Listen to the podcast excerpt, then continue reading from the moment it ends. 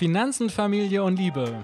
Herzlich willkommen beim Beziehungsinvestoren Podcast. Wir sind Marielle und Mike. Let's talk. Ein bisschen mehr Elan, ein bisschen mehr Freude soll ich hier reinstecken. Deswegen jetzt herzlich willkommen zurück nach der Sommer-Baby-Podcast-Pause. Wir melden uns mit zwei Monatsabschlüssen in einer Folge. Mike, ist das nicht komisch, so lange keinen Podcast aufgenommen zu haben und jetzt wieder hier zu sitzen? Nee. Nicht? Nein. Ich finde es schon komisch. Es ist so lang her.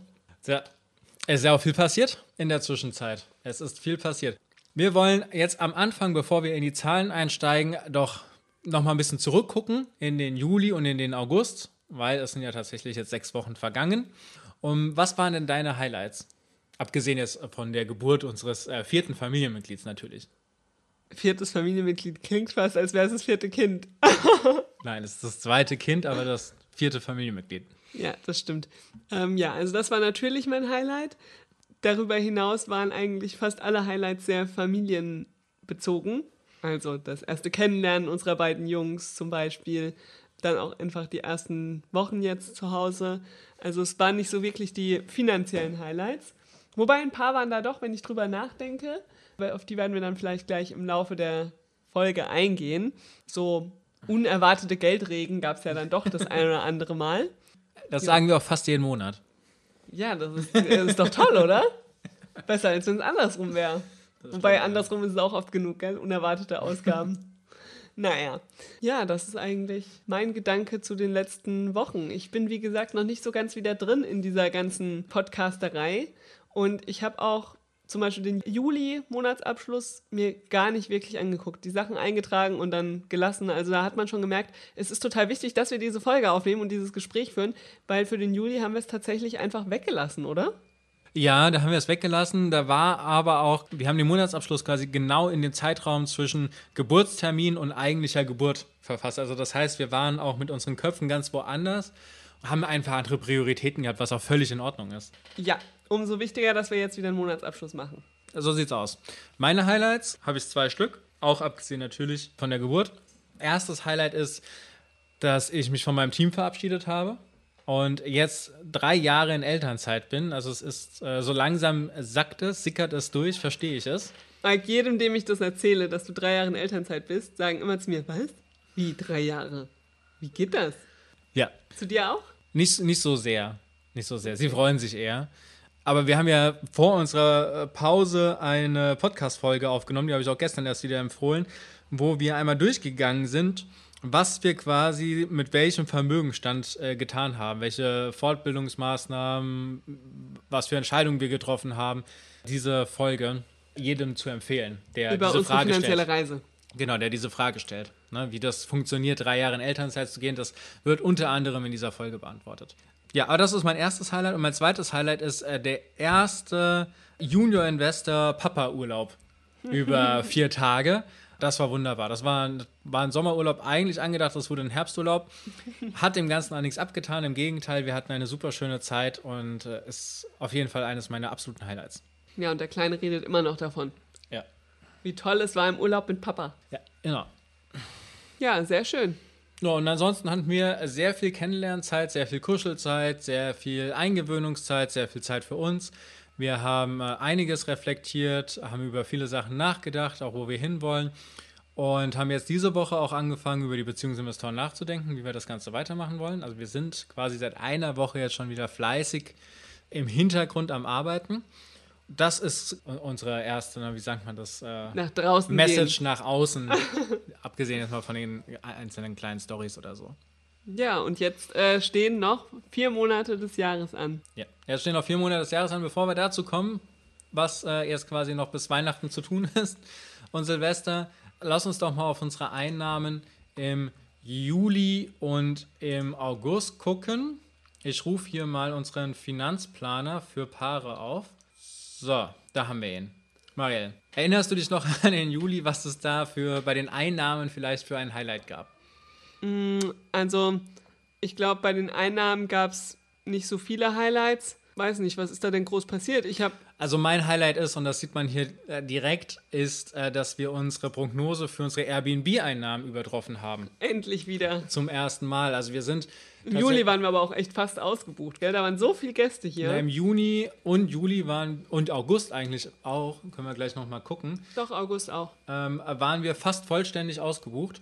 Und auch jetzt im September ging es eigentlich gut los. Wir haben also eigentlich den September auch voll äh, gebucht jetzt am Anfang. Mal gucken, wie es sich dann ab Mitte September weiterentwickelt. Aber das ist auf der Einnahmenseite auf jeden Fall eine schöne Entwicklung, die auch im August vorhanden ist, wenn ich das hier sehe.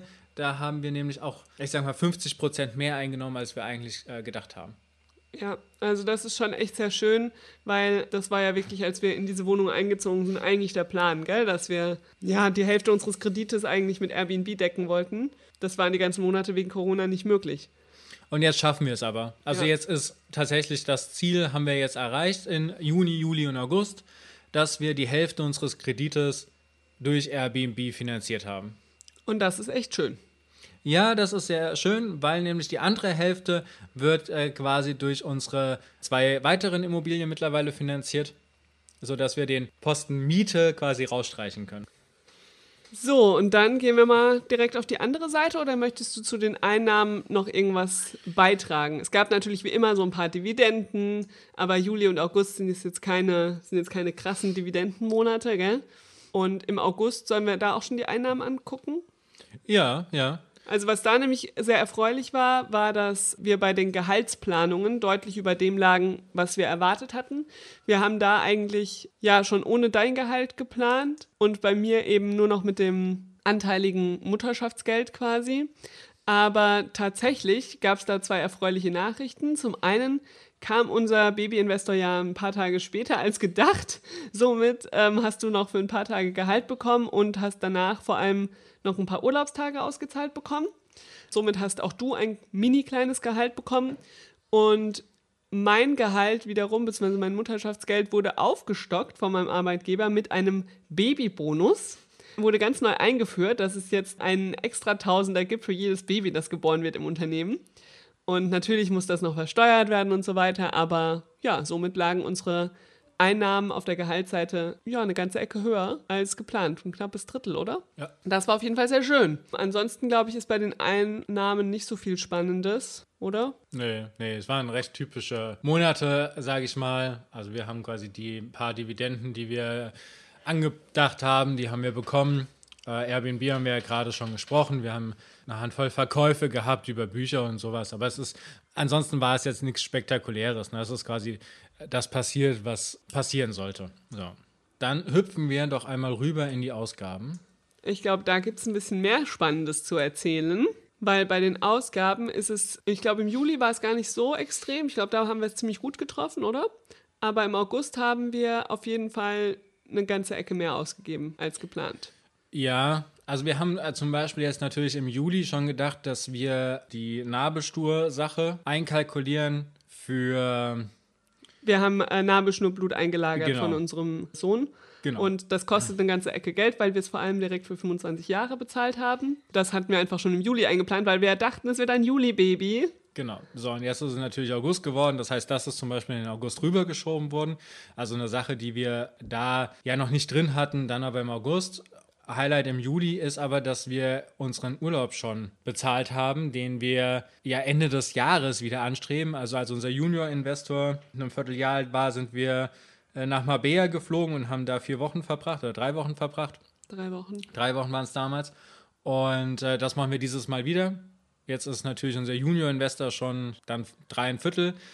Aber unser Baby-Investor, der wird dann auch seine erste Reise mit einem Vierteljahr machen. Sofern quasi die Fallzahlen unten bleiben und die Sachen offen bleiben, werden wir das Ganze angehen und werden da ja vier Wochen dann fünf Wochen, fünf Wochen sogar fünf Wochen in äh, Marbella verbringen und das haben wir eben im Juli schon bezahlt. Die Flüge haben wir schon bezahlt. Ja. Ja, weil die Flüge sind jetzt auch ein bisschen teurer, denn unser Junior-Investor hat jetzt schon ein eigenes Flugticket und einen eigenen Sitzplatz mit ja, drei Jahren. Er braucht aber auch den Koffer, um seine ganzen Schienen mitzunehmen. Okay. Gab es sonst noch was Spannendes bei den Ausgaben? Ich glaube, wir hatten insgesamt in beiden Monaten ein bisschen mehr Ausgaben für so Essen gehen und generell Lebensmittel, weil wir es natürlich auch gerade mit neuem Baby. Na, na, na, na, das darfst du nicht unterschätzen. Also im Juli noch ja. Also im Juli waren auch vor allen Dingen die Geschenke drin, für mein Team zum Beispiel.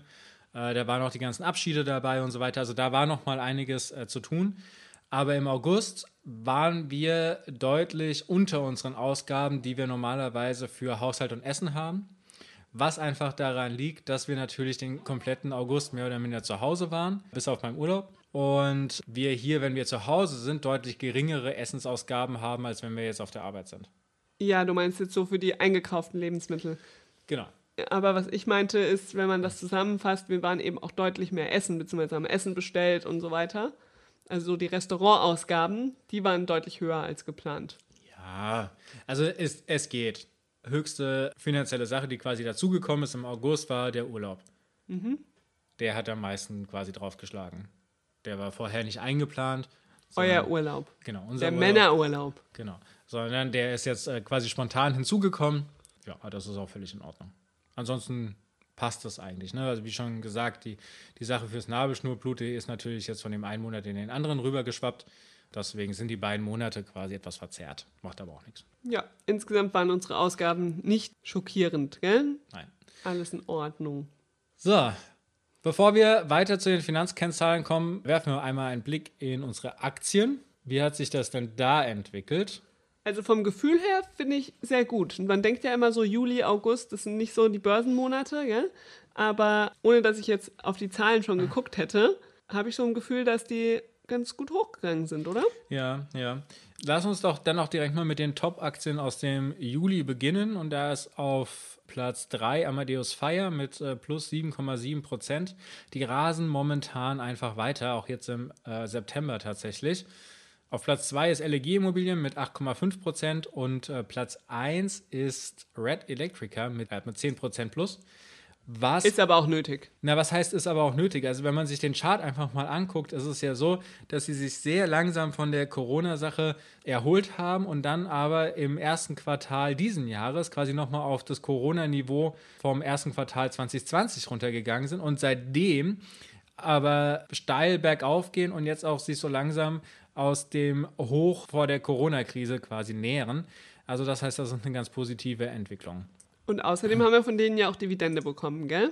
Genau, genau. Das Ansonsten, wir gleich nochmal. LEG Immobilien und Amadeus Fire, die kennen momentan nur eine Richtung, das geht nämlich nach oben.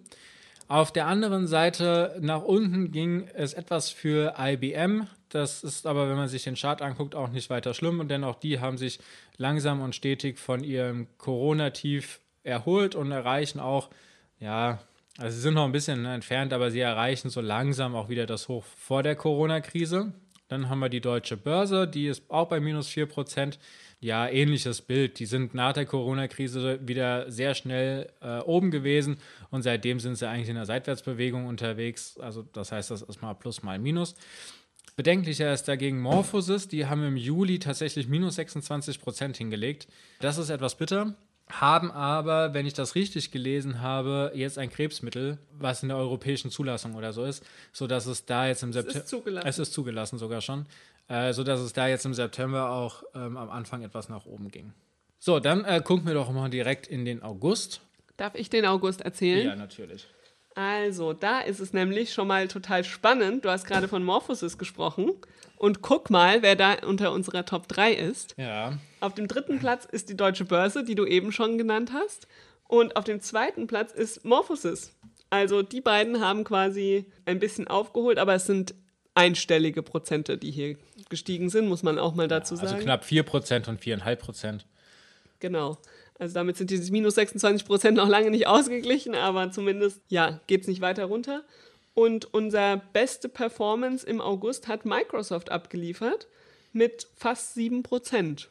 Ja, Microsoft ist sowieso so eine Sache. Äh, die hatten wir bei einem Kurs von 180, glaube ich, gekauft. 170, 180. Und die stehen mittlerweile bei 240. Also das ist schon eine ordentliche Entwicklung, was äh, die Aktie da in dieser kurzen Zeit zurückgelegt hat. Wenn man sich den Chart anguckt, da ist die äh, Corona-Krise aber auch nur eine klitzekleine Delle in dem Chart drin. Die ging damals von weiß nicht, 160 auf 140 oder so. Also nicht, nicht so äh, gravierend. Und ich meine, jetzt stehen sie bei 250. Das ist schon Das ist schon Wahnsinn. Naja, so viele Leute wie jetzt MS Teams nutzen, Ja. so viele Firmen, da hat sich halt einfach schon ja einiges verbessert, gell, für Microsoft. Dann sieht man ja auch daran, wie viele neue Entwicklungen in den letzten eineinhalb Jahren für so ein Tool dazu kamen. Also Ja, und sind ähm, wir einfach Profiteure von dieser Krise, muss man sagen.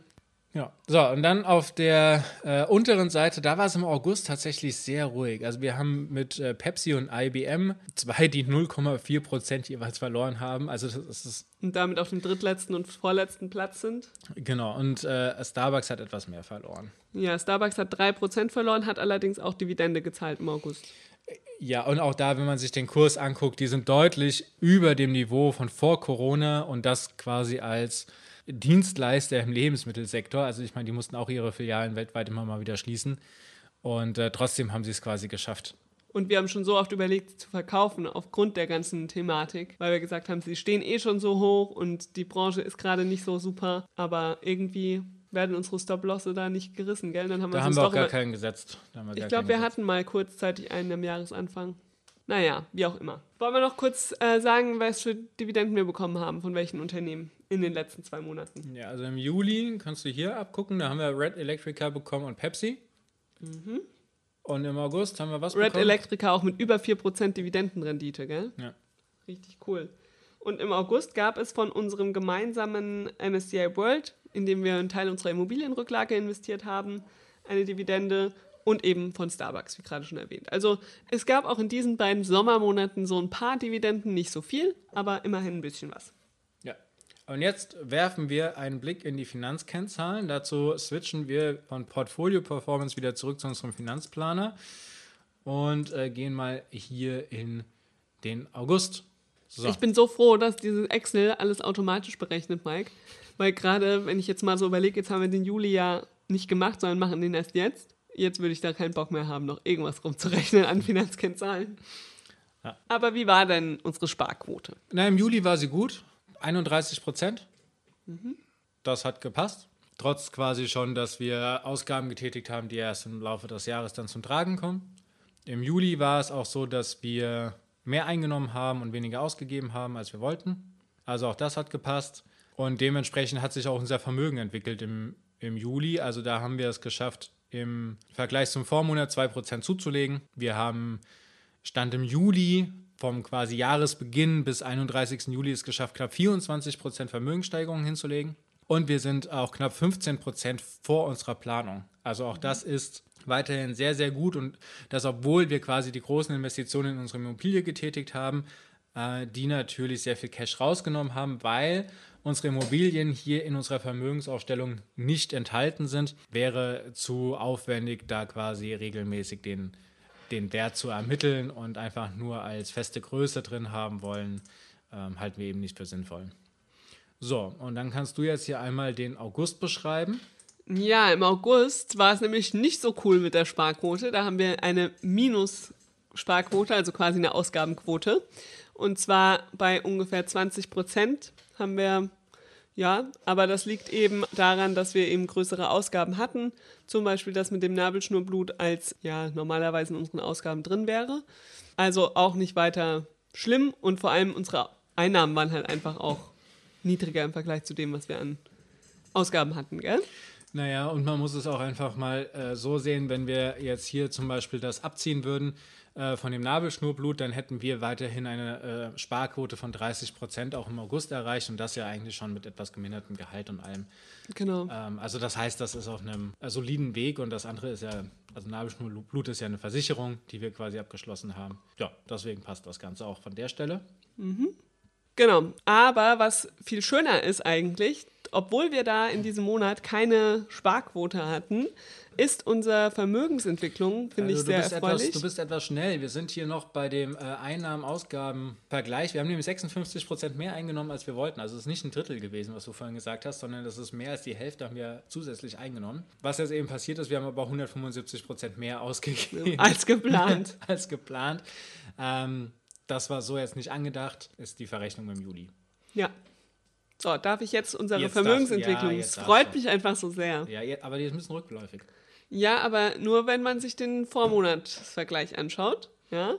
Also im Vergleich zum Vormonat ist unser Vermögen um 0,4 Prozent gesunken, was aber völlig in Ordnung ist im Anbetracht der Rahmenbedingungen.